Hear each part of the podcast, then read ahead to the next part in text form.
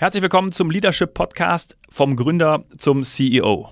Mein Name ist Dominik Hoffmann und an meiner Seite mir gegenüber heute hier zu unserer zweiten Folge ist Dorothea Wichert-Nick. Wir freuen uns sehr, denn wir haben Gäste bei uns gehabt, gerade zugeschaltet. Wir sind gerade fertig geworden. Lena Jüngst, Gründerin von AirUp und Christian Haut, CEO von AirUp. Ich kenne Lena schon ein bisschen länger, ja, du Christian. Und ähm, äh, Lena hat AirUp 2018 zusammen mit Tim Jäger, Fabian Schlang, Jannis Koppitz und Simon Nüsch gegründet. Ihre Vision? Das erste Trinksystem, das Wasser einen bestimmten Geschmack nur über Duft verleiht. Wir haben das beide auch schon mal ausgetestet. Ja, also das funktioniert. Ist ziemlich cool. Und wir haben ja auch in der Folge eben darüber gesprochen, ne, Dorothea? Genau. Und es ist in der Tat eine Hammeridee, die AirUp in allerkürzester Zeit zu einer der erfolgreichsten Startup-Marken Deutschlands gemacht ja. hat, auch europaweit. Und was wirklich spannend ist, denn Lena, Tim und Fabian sind als Industriedesigner und Ernährungswissenschaftler sicher nicht die typischen Gründer. Und tatsächlich genauso unüblich ist die Gründungsgeschichte. Gestartet sind sie mit ihrer Bachelorarbeit, erstmal nur nebenbei. Eigentlich war das so, so ein Nebenbei-Projekt. Wie es so ist. Und äh, dann haben sie damit die Höhle der Löwen-Investoren Frank Thiel und Ralf Dünne so begeistert, dass sie auch Ausnahmesituationen, ohne in der Höhle aufzutreten, direkt Geld eingesammelt haben. Stimmt, ja, ja. Also sie waren da niemals. Ja, ja, das, auch wenn sie mal als Höhle der Löwen. Genau, man denkt immer, Team dass sie gelten, dann dort aufgetreten äh, sind. Aber. Ähm, Im Januar 21 ist Pepsi eingestiegen als Stratege. Im April 22 äh, Ashton Kutcher und Mila Kunis äh, als Investoren. Ein Powerpaar. Ein ja. Powerpaar, also was ein Line-up an Investoren. Insgesamt haben sie bisher etwa 67 Millionen Dollar eingesammelt. Eine Hausnummer. Eine Hausnummer. Also unübliche Gründungsgeschichte, unüblich aber auch, und das ist das, was uns heute bewegt, ähm, wie früh die Erbgründer ihr Führungsteam durch externe Leader ergänzt haben. Mhm. Als CEO bereits nämlich seit 2020 dabei Chris Haut. Ich selbst kenne und schätze Chris aus der gemeinsamen Zeit bei der Beratung heute Altmal Solon und Affilinet. Mhm. Und Chris hat dort wirklich die geballte Startup- und Führungserfahrung mitgebracht. Er war CMO bei Freeletics, Co-Founder von Zero, Director Strategy bei, bei mir. Eigentlich alles, was es braucht, um ein Startup wirklich auf das nächste Level zu bringen. Mhm. Er ist heute international aktiv und schon lange kein Startup mehr, sondern ein ausgewachsenes Scale-up. Was das mit der Führung und was man mit Gründern macht, die schnell skalieren und was es bedeutet, schon sehr früh externe Leader mit ins Team zu nehmen, sowohl für die Gründer als auch fürs Team. Das ist Thema unseres Gesprächs. Wunderbar. Lena und Christian, herzlich willkommen im Leadership Podcast. Hallo, ihr beiden. Hallo, schön, dass wir dabei sein dürfen. Hallo, Dominik. Ja, hallo. Hallo, Dorothea. Lena, was ist AirUp? Erklär uns doch zu Beginn mal die Besonderheiten. AirUp ist ein Trinksystem, das Wasser nur über Duft aromatisiert. Hat den Vorteil, dass man denkt, man würde etwas mit Geschmack trinken, aber tatsächlich trinkt man nur einfaches Wasser. Und es hat natürlich gesundheitliche Vorteile und aber auch ähm, ist unser Trinksystem sehr effizient, wenn, wenn es um Plastikverbrauch und so weiter geht und dementsprechend hoffentlich eine gute Alternative zu den Getränken, die es da draußen gibt. Ja, und wir hatten ja schon mal das Vergnügen miteinander und habe ich ja berichtet, dass es für mich ganz besonders ist, denn ich habe ja eine Lebensmittelallergie gegen Zitrusfrüchte. Ja, und zum ersten Mal habe ich jetzt eben über AirUp wieder den Zitrus- und Orangengeschmack gespürt. Ne? Also das äh, war schon total irre äh, und von dem her kann ich mich schon mal ganz zu Beginn bedanken dafür, weil äh, letztes Mal habe ich sie ja von dir überreicht bekommen, die Flasche und ähm, ich kann berichten, ich lebe noch. Sehr schön. funktioniert.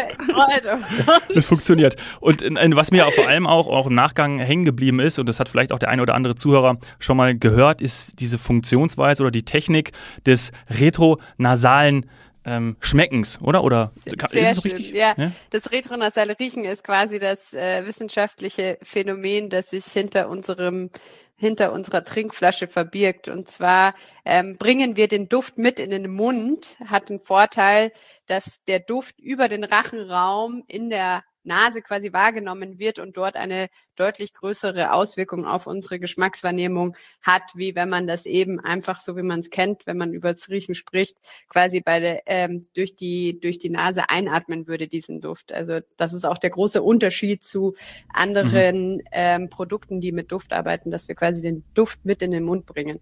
Und das ist ein ein ähm, Phänomen, das man eigentlich kennt, bloß nie drüber nachdenkt. Und zwar, wenn man Aromen, also oder wenn man etwas isst oder wenn man was trinkt, dann werden Aromen freigesetzt beim Kauen oder beim Schlucken. Und die nehmen eben diesen Weg durch den Rachenraum ähm, zur Nase, werden dort als Geschmack verwechselt und dann wieder ausgeatmet. Und dieses Riechen macht 80 Prozent unserer Geschmackswahrnehmung aus. Ja, total irre. Ne? Also das ist, äh, muss, man schon, muss man einmal erlebt haben. Ich glaube, viele, die das dann auch, also die haben da wahrscheinlich so den Aha-Moment wie ich, wenn man es zum ersten Mal nutzt. Also bitte gerne mal auf äh, r-up.com gehen, die dies noch nicht kennen äh, und einfach mal, einfach mal bestellen und austesten. Also ähm, gibt ja auch Probierpakete, alles vorhanden. Wann seid ihr denn gegründet? Wir sprechen ja vor allem ähm, auch stark über Unternehmenskultur hier in unserem Podcast. Und, und ähm, Führung? Und Führung natürlich, klar, du sagst es, Dorothea. Ähm, wann seid ihr gegründet? 2018 haben wir gegründet und äh, 2019 sind wir im Sommer auf den Markt gekommen. Ja. Nicht lang her, schnell gewachsen, oder? Ja, kommt drauf an, aus welcher Perspektive man das oh, ja. sieht. Für mich kommt es sehr lange vor schon. Wir sagen immer, ein, ein Menschenjahr sind sieben RAPI-Jahre. Ähm, aber ja. Und du darfst nicht vergessen, äh, Lena, ihr habt schon viel früher angefangen. Ne? Also die offizielle Gründung war vielleicht 2018, aber ja, die genau. Zusammenarbeit gerade im engeren Gründerteam, die geht schon ein bisschen weiter zurück. Genau, die Idee ist 2016 entstanden. Also ich und Tim sind schon am, am längsten dabei ähm, und ab 2017 haben wir dann als ähm, Team, als, als initiales Gründerteam quasi angefangen, Vollzeit an eher abzuarbeiten. Ja, aber trotzdem, ihr seid ja wahnsinnig durchgestartet. Ich meine, es ist ein absolut fantastisches Produkt mit der entsprechenden Resonanz im Markt. Ihr seid sehr schnell gewachsen. Ab wann war denn dieses Wachstum für euch in der Führung eine Herausforderung? Was, was machte das aus? Das Wachstum, ja, wir, als wir 2019 auf den Markt gekommen sind, also man muss vielleicht dazu sagen, unser Ziel als Gründungsteam war es, unser Produkt auf den Markt zu bringen. Das war das Ziel Nummer eins mhm. und ähm, das haben wir dann auch umgesetzt und geschafft. Und ab 2019, Mitte eben ab dem Sommer, als wir den Marktstart hinter uns haben, haben wir gemerkt, okay, ähm, die Value Proposition stimmt, die Leute wollen das Produkt. Ähm, was uns dann überrascht hat und wo es dann angefangen hat, auch wirklich herausfordernd zu werden, also nicht, dass es davor nicht schon herausfordernd war, ähm, aber wo es, äh, wo, wir, wo wir quasi wussten, naja, das übersteigt jetzt das, was wir im Team abdecken können, war, als diese, als dieser Bedarf nach dem Produkt so groß war, dass wir erstens, ähm, naja, sag mal, kaum hinterhergekommen sind äh, und zweitens wussten, wir wollen dieses Produkt groß machen und ähm, wollen diese Idee auch nicht nur in Deutschland auf den Markt bringen und diese, dieses System nicht nur auf den Markt bringen, sondern auch in weitere Märkte gehen. Und dafür wussten wir, dass wir gleichzeitig natürlich das Team skalieren müssen, dass wir neue Prozesse aufsetzen müssen und ähm, gleichzeitig aber auch den Output, den wir generieren, auf einem sehr hohen Level halten müssen und beziehungsweise kontinuierlich verbessern müssen. Und das war der Zeitpunkt, wo wir gemerkt haben, naja, okay, ähm, wir haben alle keine ernstzunehmende Berufserfahrung, ähm, geschweige denn ähm, dass wir sowas in die Richtung schon mal schon jemals gemacht hätten. Ähm, und da war der Punkt, wo wir gemerkt haben, okay, wir brauchen jemanden an Bord, der schon mal ein Unternehmen skaliert hat ähm, und der diese ganzen Prozesse schon durchgemacht hat. Wobei das ja trotzdem mutig ist. Ich meine, ich arbeite ja quasi ausschließlich mit Gründern zusammen, die Unternehmen skalieren und da sind viele dabei, die wie ihr nicht die Profis sind im Unternehmensgründung und Aufbau. Und doch habe ich bisher kein Startup gesehen, was so frühzeitig, so konsequent externe Leader wie den Chris reingeholt haben. Was, was hat euch dazu bewogen? Und wie war das? Sag jetzt nichts Falsches, Lena, der Chris ist ja da. war, ich glaube, wir, dadurch, dass wir schon von Anfang an ein sehr großes Team waren mussten wir uns sehr früh damit auseinandersetzen, was jeder von uns kann und was, äh, was man im Zweifelsfall aber auch nicht kann, um Aufgaben richtig aufzuteilen. Dementsprechend haben wir die Übung schon öfter gemacht und ähm, würde das auch als unsere größtes, äh, große Stärke bezeichnen, dass wir im Team nie zu große Egos hatten, die gesagt haben, nee, ich will das alles alleine machen und nee, das können wir irgendwie schon, sondern wir waren immer eher selbstkritisch. Und ähm, dementsprechend kamen wir eben dann auch als Team zu dem Schluss, ähm, wir brauchen jemanden, der diese Berufserfahrung hat. Und gleichzeitig muss man auch dazu sagen, dadurch, dass wir so ein großes Team waren, ähm, hatten wir durchaus viele Diskussionen zu dem Zeitpunkt und haben da noch nicht so unseren Flow äh, gefunden. Man sagt ja immer, es gibt ja diese Storming, Norming und Performing Phase. Mhm. Ich würde mal sagen, wir waren da ganz stark in der Storming Phase ähm, und haben dann auch jemanden gesucht, der uns ja als eine Art Mentor ähm, begleiten kann in dieser Phase. Und da seid ihr auf Christian gekommen, auf Chris. Genau. Und äh, Chris kam ähm, ins Spiel, weil wir mit Chris schon Kontakt hatten. Ähm, wir sind damals, ich glaube, wir hatten irgendeine Marketingfrage und Simon kannte Chris über den. Mhm, das war das Packaging, Lena. Ah, ja, genau. Packaging. das war noch Zeit. Chris ist auch noch Experte für Packaging. Oh ja. und wie? Genau. Das war zum Thema Packaging. Und Simon hatte eine Mitbewohnerin, die, oder? Kam das? Nee, das kam gar nicht über die Mitbewohnerin. Ich weiß es nicht. Simon hatte auf jeden Fall irgendwie einen Kontakt zu Chris ähm, und hat gesagt, hey Lena, lass uns doch mal mit Chris treffen. Der ist CMO bei Freeletics, der wird uns sicher weiterhelfen können. Ähm, und so hatten wir ein erstes Gespräch, ähm, haben uns gut verstanden und ähm, der Kontakt blieb bestehen. Und ähm, darüber haben wir dann auch rausgefunden, dass Chris ähm, zu genau zu diesem Zeitpunkt wieder nach einer neuen Herausforderung gesucht hat. Und dann haben wir uns gedacht, ja, die Herausforderung können wir auf jeden Fall bieten ähm, und sind dann in erste Gespräche gegangen und ähm, sind uns da auch äh, immer sympathischer geworden und haben gesagt, naja, wenn du Lust hättest, wir suchen einen Chef-Boss Gott. Willst du unser Chef-Boss Gott werden? Ähm, und haben uns dann damals darauf geeinigt, dass sich Jannis und Chris die CEO-Rolle teilen, dass Jannis quasi im externen Verhältnis die CEO-Rolle beibehält, also die ganzen Investor Relations-Themen ähm, weiterhin macht und dass wir jemanden, also dass Chris dann diese Aufgabe im internen Verhältnis übernehmen sollte. Und Chris hat dann eingewilligt und so kam es dann zustande. In der Nutshell. Also auch erstmal geteilt spannend. Ja, ich meine, Chris, wie, meine, wir kennen uns ja schon eine ganze Weile, eher aus der Zusammenarbeit, naja, sowohl in gründergeführten Unternehmen, sprich Solon, als auch in nicht gründergeführten Unternehmen, Affiliate. Wie war das für dich, in so ein Gründerteam mit einzusteigen? Hm, es kam, also es war nicht geplant, wie Lena gerade sagte, es hat sich so ein bisschen ergeben, so über die Zeit ergeben und wir sind in Kontakt geblieben. Und dann hat mich wirklich Janis und Simon überrascht, weil sie mich beim Döner und ich wollte wirklich nur wissen, wie es ihnen geht. Mehr wollte ich eigentlich gar nicht wissen. ähm, und dann haben sie mich beim Döner überrascht und kamen mit diesem Chef-Boss-Gott-Vorschlag, so ganz spontan.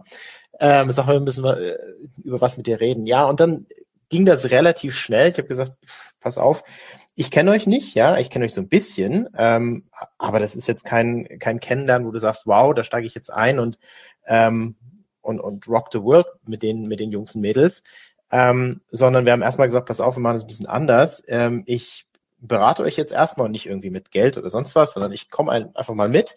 Wir machen ein paar Projekte zusammen, wir machen mal unsere Strategie, wir machen unser Business Case zusammen äh, und dann gucken wir, wie wir da harmonieren, ob wir da vorankommen, ob das irgendwie beiden Seiten Spaß macht. So, das war eigentlich der Trigger, der dann letzten dazu geführt hat, dass ähm, Janis und Simon gesagt haben, hey, cool, das macht irgendwie Spaß mit ihm. Ähm, dann haben wir Talks gehabt mit jedem wirklich aus dem Führungsteam ähm, und zwar lange, weil es mussten wirklich alle zustimmen. Also es war entweder ein Unisono-Entscheid oder halt kein Entscheid.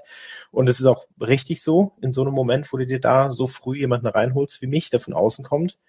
Ähm, und dann ging das, äh, ging das sehr, sehr schnell. Es hatte zwei Monate gedauert, dieser Bewerbungsprozess sozusagen. Ähm, nicht formalisiert, aber glaube ich, so wie ich ihn heute immer wieder machen würde, wenn es um so eine so eine Rolle geht. Ja, weil es einfach geholfen hat, das Ganze ähm, auf die zwischenmenschliche Ebene zu ziehen, zu sehen, kann man miteinander? Kannst du nachts um 24 Uhr irgendwie noch über dem Tisch mit Post-its äh, die Fokusthemen fürs nächste Jahr oder die Jahre darauf definieren? Geht das irgendwie noch, ja? Bei einem schlechten Chili. ähm, und und wenn, wenn das halt noch, wenn das halt noch geht, ja, dann ähm, ich glaube, dann ist man füreinander geschaffen. Ähm, und wenn du es dann auch noch schaffst, ähm, den Rest vom Gründerteam auch zu überzeugen und wirklich mitzunehmen und zumindest ein Disagree and Commit hinzubekommen, und das war dann meine Aufgabe, weil da ähm, da war das Team dann schon so, da muss jeder wirklich ein gutes Gefühl dabei haben oder zumindest ein okay Gefühl dabei haben. Und ähm, das hat sich dann relativ schnell ergeben, dass es einen Thumbs-Up gab von allen Fünfen und ähm, dann durfte ich mitmachen. Mhm.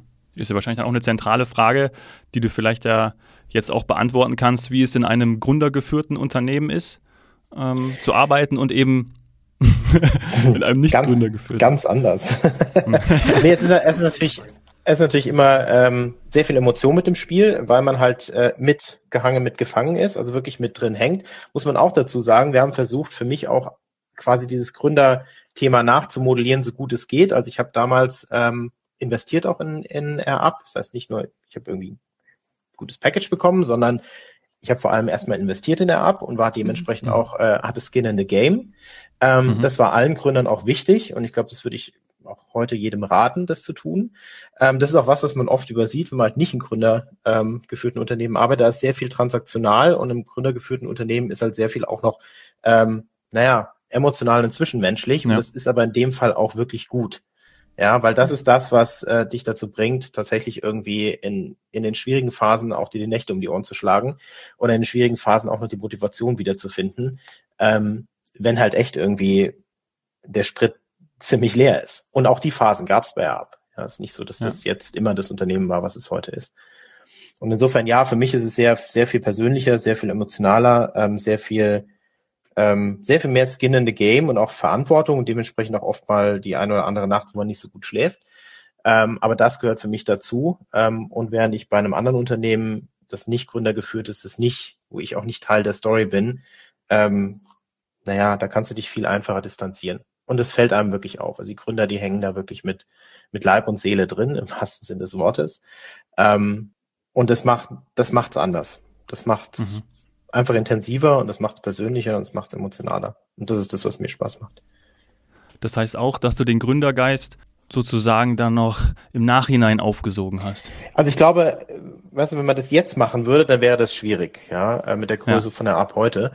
Ähm, aber damals, wir waren noch nicht mal bei zwei Millionen Umsatz. Ähm, es war, wie gesagt, im Q3, Anfang Q4 2019, ähm, also ein paar hunderttausend Euro Umsatz und so die initialen Markterfolge und man merkte, wow, da kann wirklich was Großes draus werden. Aber das war, da war ja noch nichts. Ne? Also es waren irgendwie 15 oder 20, ja, ich glaube 15 FTE. Ähm, ein ganz kleines Unternehmen damals. ist nicht das, was heute da ist. Und damals konntest du das noch nachbilden, diese, diese starke, mhm. diese starke Bindung ans Unternehmen, an die Idee auch und dieses äh, Skin in the Game Thema. Das ist heute einfach nicht mehr möglich. Aber damals war es. Finde ich auch wunderschön zu hören. Also, du, der, wie, wie, geht's dir? Also, weil es ist einfach, diese emotionale Bindung macht es ja dann schon auch wirklich aus, warum du und ich ja auch unsere Unternehmen zum Beispiel gegründet haben. Ne? Also. Ja, das macht's aus und das finde ich auch wirklich spannend, Chris, wie viele Beziehungsworte du nutzt in der Beschreibung. Und ähm, tatsächlich ist das was, was ich sehr erlebe und was für mich immer mehr Schlüssel zum Erfolg letztlich nicht nur von gründergeführten Unternehmen wird, sondern insgesamt hat man ein Führungsteam, Leadership-Team, was wirklich in Beziehung zueinander steht und diese Beziehung gezielt aufbaut oder aber agiert man nur transaktional? Wenn nur transaktional, dann bricht das relativ schnell auseinander.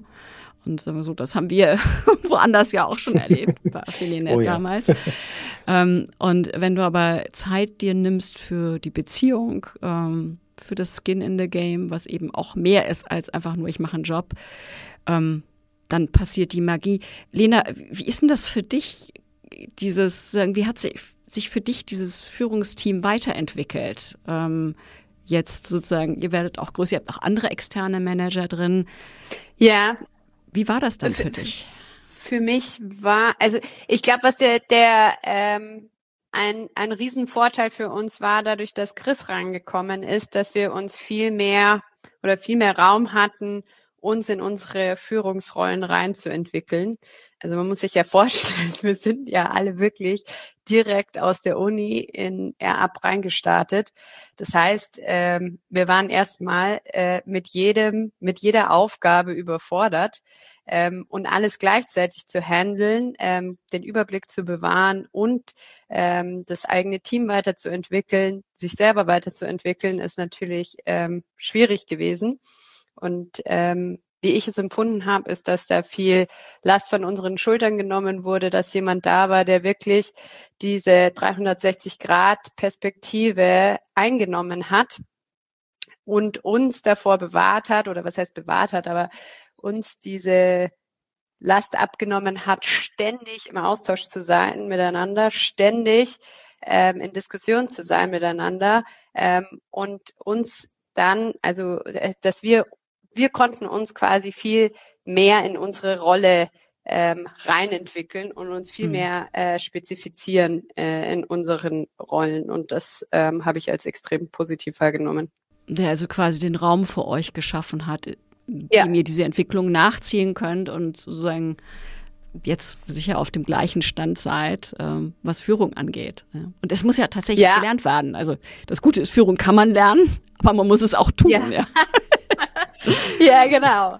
Und ich glaube, noch ein emotionaler Faktor, der schon auch hinzukam, ist, und den, den ja, darüber denkt man überhaupt nicht nach, aber ähm, was ja wirklich Stress erzeugt, ist diese kontinuierliche, kontinuierliche Unsicherheit und auch dieses kontinuierlich an sich selbst zweifeln und sich zu hinterfragen oh ja, und jemanden ich. reinzubekommen, wo man wusste, ähm, der hat das alles schon mal durchgemacht ähm, und der kann auch ähm, Situationen besser einschätzen als man selbst und als Team, als wir das als Team konnten, ähm, um auch mal zu sagen, naja, stresst euch jetzt nicht. Das habe ich schon 300 Mal gemacht. Das ist jetzt nicht so problematisch, wie ihr es sieht. Oder schaut mal darauf, müsst ihr euch fokussieren, weil das kann auf jeden Fall zum Problem werden. Ähm, das war auch noch ein Riesenvorteil, ähm, ja, den wir bei Chris auf jeden Fall gesehen haben und äh, ja, was es uns leichter gemacht hat, dann diese Phase auch zu überstehen, sage ich mal. Also ist mit Chris zu arbeiten ganz okay. Manchmal, ne? nee, überhaupt nicht. Nein, auf jeden Fall. Sonst würden wir nicht mehr zusammenarbeiten. Ja. Hat sie das gut beschrieben, Chris? Also gerade den Prozess dann auch voneinander zu ja, lernen. Also nimmst du das ähnlich glaube, wahr, auch gerade wenn man in die Rollen reingeht? Hm? Ja, ich, ich glaube ja, weil das, also es war viel Wissen da. Es war so einer meiner, meiner Grundglaubenssätze ganz am Anfang, weil die Investoren waren nicht immer davon überzeugt, dass das Gründerteam so bestehen sollte, wie es besteht, weil es ein großes Team ist und das ist super ungewöhnlich, wenn du so dich im Gründerumfeld umguckst, dass du fünf Gründer hast, ne? also mega ungewöhnlich da draußen. Mhm. Ähm, Echt viel. Ja, mega, mega viel. Ähm, ich habe daran aber von Beginn an eine Stärke gesehen, habe auch, äh, auch damals gleich gesagt, also für mich funktioniert das nur, wenn alle Gründer nicht nur an Bord bleiben, sondern eben auch ähm, in Führungspositionen sind, ähm, entweder reinkommen wieder oder eben ähm, in, in Führungspositionen sich entwickeln können und nicht, wenn wir jetzt hingehen, hier einen, das ist ja immer so die, die Not, der Notnagel für jeden Investor, ja, holen wir ein professionelles Management-Team rein, da wird das schon, ähm, mit ja. der Betonung auf professionelles Management-Team. Und ich habe mich nie als, als das professionelle Management-Team sozusagen gesehen. Ich wurde nicht von Investoren reingeholt, sondern von den Gründern ganz klar. Ähm, und ähm, auf der anderen Seite waren die, war die Power im Gründerteam da. Nur halt aufgrund der, der Vielfalt der Aufgaben war es so unglaublich schwierig zu sehen, worauf, wo haben wir jetzt eigentlich den größten Hebel als Gründerteam. Und ich glaube, das war, das war das, was am meisten Spaß gemacht hat, auch am Anfang, einfach diese, diese Power zu kanalisieren ähm, auf die richtigen Themen, sich selber auch mal an gewissen Punkten einfach wirklich wieder rauszuziehen, also ich mich persönlich wieder rauszuziehen und einfach eine, eine sehr neutrale Ebene einzunehmen, weil natürlich es fünf Individuen sind ähm, und dann mit mir ein sechstes dazu kommt und ähm, unter den fünf Dynamiken sind und dann mit mir eine neue Dynamik reinkommt, immer wieder die neutrale Rolle rein, einzunehmen. Das war, glaube ich, das war das Spannendste, das am, was am meisten mhm. Spaß gemacht hat, aber auch das Schwierigste. Ja, und, ähm, und abgesehen davon, äh, ich bin, ich frage immer erst, das kennst du, Dorothea, ich frage immer erst im Nachhinein um Vergebung und versuch's erst mal vorher. Ähm, und insofern habe ich, habe ich, ähm, habe ich eben auch ein Umfeld getroffen, wo mir das leicht gemacht wurde, wo ich Entscheidungen auch treffen durfte und konnte, was dann wiederum dem Team mehr Vertrauen gegeben hat. Mensch, wir gehen in die richtige Richtung. Mensch, da werden ein paar richtige Weichen gestellt. Hey, schau mal, die haben auch tatsächlich irgendwie den gewünschten Erfolg. Und aus dem Erfolg ergab sich dann wiederum so eine Vertrauensspirale ins jetzt ins Positive rein, ja. Und ähm, gegenseitig haben sie dann auch wirklich angefangen, aufeinander mehr zu setzen, auf ihre Stärken mehr zu setzen, ihren Stärken auch zu trauen. Ähm, und das ist halt einfach schwierig, wenn du, wenn du alleine da stehst, nicht weißt, wo du angreifen sollst äh, und tausende Themen hast, die du anpacken, glaubst anpacken zu müssen, ähm, und dann verlierst du dich sehr schnell. Ja, und ich glaube, da war meine Rolle eher die vom Katalysator als die von von jemandem, der jetzt wirklich was komplett Neues reingebracht hat. Finde ich eine super spannende Rolle. Witzigerweise lese ich gerade ein Buch, wo es darüber geht, äh, sozusagen als, als älterer Mentor in Startups reinzugehen. Dankeschön. Und da wird der Begriff geprägt des, des Modern Elder. Das finde ich total spannend. Äh, und tatsächlich gibt es auch ähm, sagen, geschrieben ist es von Chip Conley, der der Modern Elder von Brian Chesky war bei mhm, Airbnb, mhm, mhm. der eben auch reingeholt hat mit ganz viel Erfahrung als das Gegenstück zu jungen Gründern, die äh, sagen viele Fragezeichen haben. Und ich finde das eine unglaublich spannende Kombination, die sehr selten ist, mhm. äh, aber ich glaube, ähm, vielen auch sehr viel weiterhelfen könnte, weil sie Raum für alle schafft. Ja, ja. Ich glaube, es erwartet ein Umdenken auf der, der Seite des Modern Elder sozusagen. Es geht halt nicht mehr um Status in dem Moment, ja. Nee. Und mhm. ähm, es geht da nicht ums, ums Compensation Package, es geht nicht um irgendwie, du bist der große CEO da draußen, gar nicht. Ähm, und das ist für viele, glaube ich, gar nicht so einfach, ne? wenn du dich daran mal gewöhnt hast. Ähm, also ich glaube, du und ich haben uns daran nicht gewöhnt, aber ähm, nee. ich glaube, viele da draußen haben sich daran gewöhnt im, im Laufe ihrer Karriere, einfach an das, an das Thema Status, Statusdenken, mhm. äh, gar nicht mal im Negativen. Es ist einfach, das kommt dann halt irgendwann einfach. Und dieser Schritt zurück ähm, in diese Katalysatorrolle ist, glaube ich, das ist nicht eine, das ist nicht eine Coach-Rolle, sondern das ist eine Katalysatorrolle. Ähm, das ist, glaube ich, für viele gar nicht so einfach. Obwohl, ja, ich glaube auch, da ist eine Riesenchance da drin.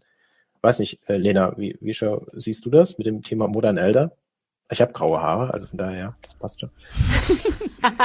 Nö, ich glaube, also ich glaube grundsätzlich an diverse Führungsteams und da heißt es nicht, also nicht nur, dass jeder irgendwie unterschiedliche Stärken und Schwächen mit einbringt, sondern auch eben vielleicht unterschiedliche Erfahrungsschätze und äh, dementsprechend, ich glaube da 100 Prozent dran. Also bei uns hat es ja äh, sehr gut geklappt. Von dem her ähm, würde ich mich jetzt schwer tun, da irgendein Gegenargument äh, zu finden. Das Buch muss man mal ausleihen. Ja, ich, ich kenne es ich kenn's auch noch nicht. Wisdom at Work. Ah, okay. Weisheit. Wisdom at Work. Gerade okay. sozusagen drüber geschaut, super spannend. Mhm. Ähm, ja, sozusagen, um sozusagen langsam Richtung sozusagen Wrap-up zu kommen. Ähm, was würdet ihr sozusagen jetzt aus der Erfahrung jemand mitgeben, ähm, der First-Time-Founder ist? Was wäre euer wichtigster Tipp? Also für mich ähm, wäre es, äh, springe über deinen eigenen Schatten. Werdet euch bewusst darüber, was ihr könnt und was ihr nicht könnt. Ähm, und das sich einzugestehen ist keine Schwäche, sondern eine Stärke.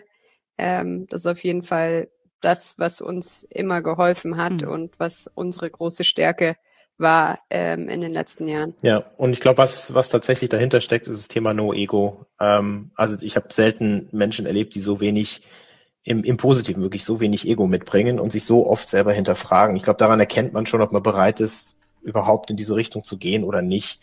Ähm, wenn man sich da nicht, nicht konstant hinterfragt und fragt, ist man oder ist man dort die Richtige oder ist man dort der Richtige? Ähm, wenn du, wenn das nicht passiert, dann glaube ich, hilft so ein Gedanke eines äh, Wisdom at Work oder Modern Elder, hilft einfach nicht, weil ist die Bereitschaft dafür nicht da. Und das hat, das ist bei, bei Ab super exemplarisch, auch heute noch. Mhm. Ja. Und es war eher meine Aufgabe, dann immer mal wieder ein bisschen Vertrauen reinzubringen. Mensch, ihr könnt es. Ähm, und äh, hört jetzt mal auf, euch zu hinterfragen die ganze Zeit. Springt. Ähm, sondern sondern glaubt mal, mal an eure Stärken, glaubt mal an eure Stärken und springt mal, ja. Ähm, und es war nicht wegen Unsicherheit, es war eigentlich wirklich, wirklich wegen, man ist unglaublich selbstkritisch, ja, und glaubt, da muss es doch was Besseres geben da draußen. Und ich glaube, das ist, das ist wichtig, das an den Punkt zu kommen, ähm, damit man überhaupt die Entscheidung treffen kann. Und ich glaube, der andere Punkt, den ich vorhin so gesagt habe, so im, im Vorbeigehen, ähm, Skin in the Game. Das geht, wie gesagt, natürlich nicht, wenn du eine gewisse Größe mhm. erreicht hast, aber da, wo es eigentlich entscheidend wird und da, wo du die, die Weichen für dein Unternehmen eigentlich stellst, an dem Zeitpunkt geht es und dann ähm, auch wirklich dieses Skin in the Game einzufordern, da siehst du dann halt, ob die Gegenseite, also dieser, dieses, dieser Modern Elder oder wie auch immer die Best Ager wäre vielleicht auch noch ein tolles ähm, Wort. Mm, was anderes. Ja, genau, der Best Ager, richtig, genau. also ob der Best Ager ähm, tatsächlich bereit ist, diesen, diesen Sprung zu machen ins, äh, ins kalte Wasser und wirklich Skin in the Game ja. ähm, zeigen. Will er nur einen Job oder will er wirklich? Ja. ja, das ändert halt die Einstellung. Es ändert auch alles, wie du, wie du zusammenarbeitest. Im deutschen Gesellschaftsrecht ändert es eben auch das Thema Haftung und Risiko. Und das ist ein ganz entscheidender Punkt. Ähm, man ist auf demselben Risikolevel. Und dann hast du andere Diskussionen. Ja, und ansonsten bist du halt nur Coach, du bist halt nur Berater, du bist halt, mhm. halt, naja. Ja. Im blödesten Fall bist du halt einfach angestellt. Ja, aber daher finde ich den Hinweis, und den nehme ich mit, dieses, dieser Kennenlernphase, diesen wunderbaren Prozess, wie du ihn auch beschrieben hast, Chris, diese zwei Monate, finde ich ja. mega gut. Also ja. das sollten viele machen. Ja, non-paid non, non auch da wieder, Dominik. Ja. Ne? Also ich glaube, das ist ein Commitment, das, das man von beiden Seiten eingehen muss. Und wenn man das selber als Gründer weiß, wie hart es Gründern fällt, ihr Baby auch in andere Hände zu legen. Absolut. Wenn auch nur teilweise, ähm, dann ist es ein Investment, das einfach gefordert ist. Von mein, also jetzt in dem Fall von meiner Seite aus. Ja, ja du wirst mit Eltern genau. ähm, und das genau. geht nicht mal ebenso. Genau. Sehr schön. Auch nochmal zu euch beiden sozusagen so die Abschlussfragen. Welcher Leadership Skill glaubt ihr wird am meisten unterschätzt? Uh, Antworten Sie jetzt. Das ist eine gute. Also ich, ich, hätte, ich hätte meine Ja, leg los. Also ähm, für mich ist das Thema ähm, Ownership und zwar Ownership in Verbund, weil es immer so, so esoterisch klingt. Äh, Ownership ist für mich die Fähigkeit, ähm, Entscheidungen im richtigen Moment auch wirklich zu treffen und auch das Risiko auf sich zu nehmen, dass es eben falsch ist. Ja, und das ist Ownership und ich glaube, das ist das, was wir auch beim Wachstum von der App jetzt gemerkt haben, was am schwierigsten zu replizieren ist ähm, gerade im, in einem Angestelltenverhältnis am schwierigsten zu, zu replizieren ist, dass tatsächlich halt ähm, Entscheidungen auch getroffen werden, Ownership wirklich genommen wird. Und letzten Endes gemessen, wie gesagt, am Entscheidungen treffen. Ähm, insbesondere dann, wenn Entscheidungen immer größer werden und immer, immer mhm. stärker unter Risiko stehen. Das ist was, was was unglaublich schwer war. Und was, glaube ich, auch am Anfang bei, bei euch, ne, mit, mit fünf Leuten, das war das, wo du, glaube ich, meintest, Lena, am Anfang, wir haben es unglaublich viel abgestimmt, jeder, jeder musste quasi über alles Bescheid wissen, jeder musste über alles mhm. mitdiskutieren. Und dann letzten Endes hat man gemeinsam eine Entscheidung getroffen, so, ja.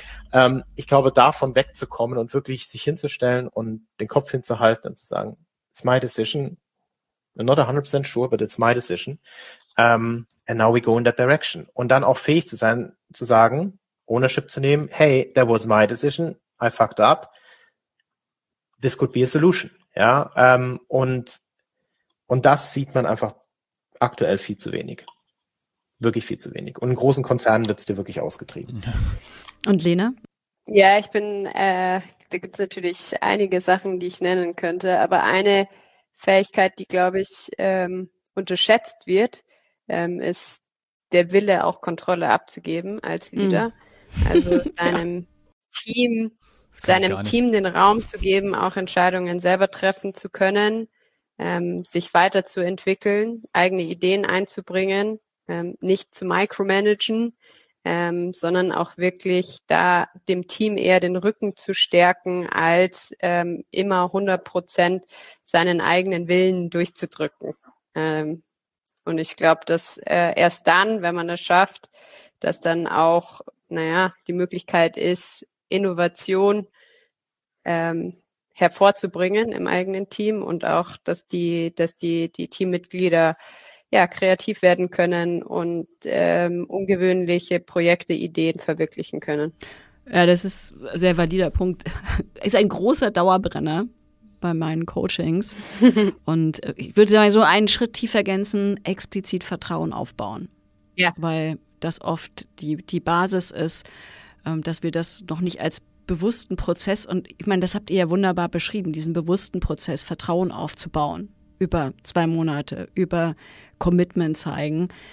Wenn man das bewusst macht, ist unglaublich viel möglich. Wenn man Vertrauen, wie es oft passiert, dem Zufall überlässt, dem traue ich oder traue ich nicht, dann wird es schwierig. Ja, und dann. Äh, ja, oder vielleicht sogar einen, einen, einen Schritt weiter zu gehen, ähm, wirklich einen Vertrauensvorschuss erstmal zu geben. Ja. Ich glaube, erst wenn man so ein, so ein positives, also mit einem positiven Grundgefühl ähm, zusammen die Arbeit startet, dass das die beste äh, Voraussetzung dafür ist, dass sich jemand, ähm, naja, so so bestärkt fühlt auch und ähm, so, wie soll ich sagen, er so das Selbstbewusstsein hat, eben auch eigene Vorschläge zu machen und sich mhm. selber einzubringen. Ja, so ein bisschen auch empowern, ne? Und auch so Energie, die in der, die in der Kultur herrscht, finde ich, ja. ne? also finde ich auch ganz, ganz, ganz wichtig. Was gibt denn euch Kraft?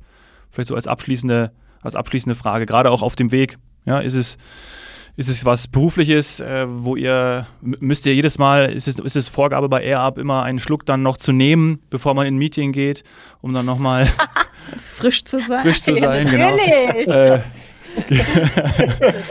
ist es Sport? Nein, was ist es? Also gibt es da etwas, äh, Lena, bei dir oder auch Chris? Ja, bei mir gibt? gibt's, ähm, also was mir wichtig ist, und das habe ich immer wieder auch bei Erb gem gemerkt, was mir Motivation gibt, ist, wieder kreativ werden zu dürfen hm. und an hm. Projekten zu arbeiten, die mir wirklich äh, Spaß machen, wo ich das Gefühl habe, ich kann meine Stärken einbringen, ähm, wo ich auch mal also ich arbeite gerne abstrakt, strategisch und ähm, entwickle gerne Ideen. Und wenn ich das kann, ähm, wenn es da immer mal wieder Projekte gibt, ähm, die, wo ich eben diese Stärken einbringen kann, dann ähm, bin ich immer wieder super motiviert und inspiriert und sehe dann diese große Vision für Air ab, die es auf jeden Fall gibt. Und ähm, das gibt mir Energie für all das, für all die Projekte, die ich nicht so gerne mache. ja, war spannend, also auch, ähm, auch mal wieder in den Flow zu kommen und direkt zu sehen, was passiert. Was ja bei Kreativität ja. eine Rolle spielt. Ja. Weil tatsächlich Führungsarbeit ist sehr abstrakt und man muss schon sehr gutes Verständnis von seiner eigenen Wirkung haben, um diesen, in diesen Flow auch in der Führung zu kommen, was, glaube ich, dann die hohe Kunst ist. Aber dann immer wieder den Ausgleich, das kann ich mir total gut vorstellen. Ja. Wie ist bei dir, Chris? Ähm, ja, aber du, bei mir ist es einfach äh, das tägliche Lernen. Also ich mir, ich weiß nicht, ich habe irgendwie am Anfang gedacht, naja, so nach einem halben Jahr, mir wird doch mal wieder langweilig werden. Und meine Frau meinte neulich, du bist jetzt schon echt lange bei ihr ab, ist dir noch nicht langweilig. Ähm, und ich muss ehrlich gesagt sagen, nö, weil ähm, ich entdecke wirklich jeden Tag, jeden Monat, ja, jeden, jedes Jahr kommen neue Themen irgendwie auf uns zu, neue neue Riesenherausforderungen und Dinge, wo du denkst, das kann doch jetzt nicht wahr sein. Ähm, das auch noch. Ähm, und ja, it, it comes and it passes, ja, und ähm, du nimmst wieder ein Riesen-Learning mit und das ist irgendwie das, was mich motiviert hält. Ich glaube, wenn das nicht mehr der Fall sein würde, dann ähm, wäre ich wahrscheinlich auch nicht mehr bei Herab. Ja, also dieses ständige neue Lernen, das gehört einfach zu mir, das weiß ich und das bringt mir Motivation und ähm, bei Herab ist das wirklich äh, massivst gegeben. Aber You're welcome. das, das klingt tatsächlich so und äh, ja, ich und gefunden. finde es fantastisch zu hören, wie ihr ja euch gesucht und gefunden habt, wie ihr zusammengekommen seid, welches Vertrauen aus eurer auch Diskurs darüber spricht, über die, die gegenseitig sich Raum geben. Ja, das spürt man das spürt man einfach. Und äh, ich kann mir vorstellen, mhm. dass das eine Energie ist, die ihr dem Unternehmen auch gibt. Und damit empowert. Hoffen wir zumindest, ja. gell? Genau. Hoffen wir zumindest. Hoffen wir ja. zumindest. Na, das, ist doch, das ist doch ein guter, guter Abschlusspunkt, oder? Machen ja. wir an der Stelle Schluss. Sagen vielen Dank an euch, Lena und Chris, Genau. Danke. Ja, danke für die Einladung. Danke, dass ihr auch so mutig wart, die ersten Gäste zu sein. Ähm, Leadership Podcast ah, vom Gründer zum CEO. Jetzt haben wir hier eigentlich Gründer und CEO. Und ja, alles Gute. Bis hoffentlich bald wieder. Danke euch. Dankeschön. Danke. Ciao. ciao. Macht's gut. Ciao, ciao.